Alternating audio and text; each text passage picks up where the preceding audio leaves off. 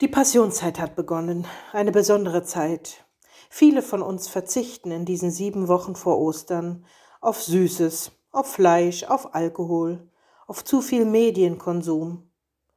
Es ist erstaunlich, wie das Bedürfnis, diese Wochen bewusst und anders zu durchleben, sich gehalten hat. Es ist vielleicht sogar mehr geworden. Die christlichen Kirchen geben der Passionszeit immer ein Motto. Sieben Wochen hoffen beziehungsweise offen. Kirchen machen auf, heißt das Motto unserer Landeskirche. Leuchten, sieben Wochen ohne Verzagtheit, nennt die EKD ihre Fastenaktion. Es schwingt also Hoffnung mit und Licht. Die Ängste und Sorgen der Menschen in diesen Zeiten sollen nicht überhand nehmen. Mut und Hoffnung sollen wachsen, gerade in diesem erwachenden Frühling. Ich selber habe seit vielen Jahren einen eigenen Fastenkalender. Er lädt mich ein zur Stille und zum Schweigen, dazu zu mir selbst zu kommen.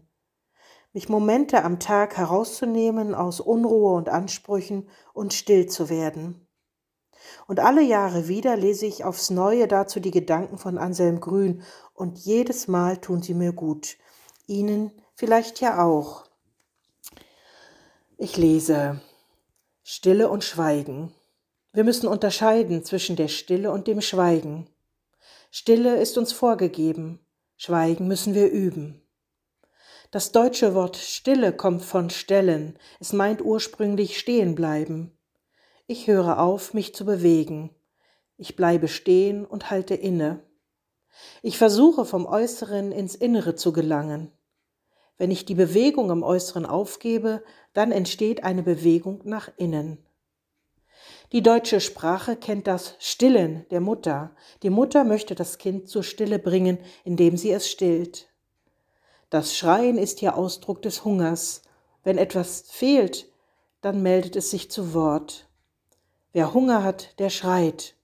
Er braucht etwas, was ihn nährt. Die Mutter stillt das Kind, indem sie seinen Hunger mit Nahrung und Liebe zum Schweigen bringt. Stille ist nicht nur Abwesenheit von Lärm, Fehlen von Worten. Stille hat eine eigene Qualität. Es ist die Qualität des reinen Seins. Wenn etwas absichtslos ist, dann ist es still. Das Ego ist immer laut. Es stellt sich in den Mittelpunkt. Es meldet sich zu Wort. Es muss sich ständig darstellen, produzieren. Stille ist reines Sein. Stille hängt mit Reinheit und Einfachheit zusammen. Wenn etwas rein und lauter ist, ohne Nebenabsichten, dann empfinden wir es als still. Kennst du stille Räume, gebaute Stille? Wie fühlst du dich in einer Kirche, in der dich die Stille umgibt?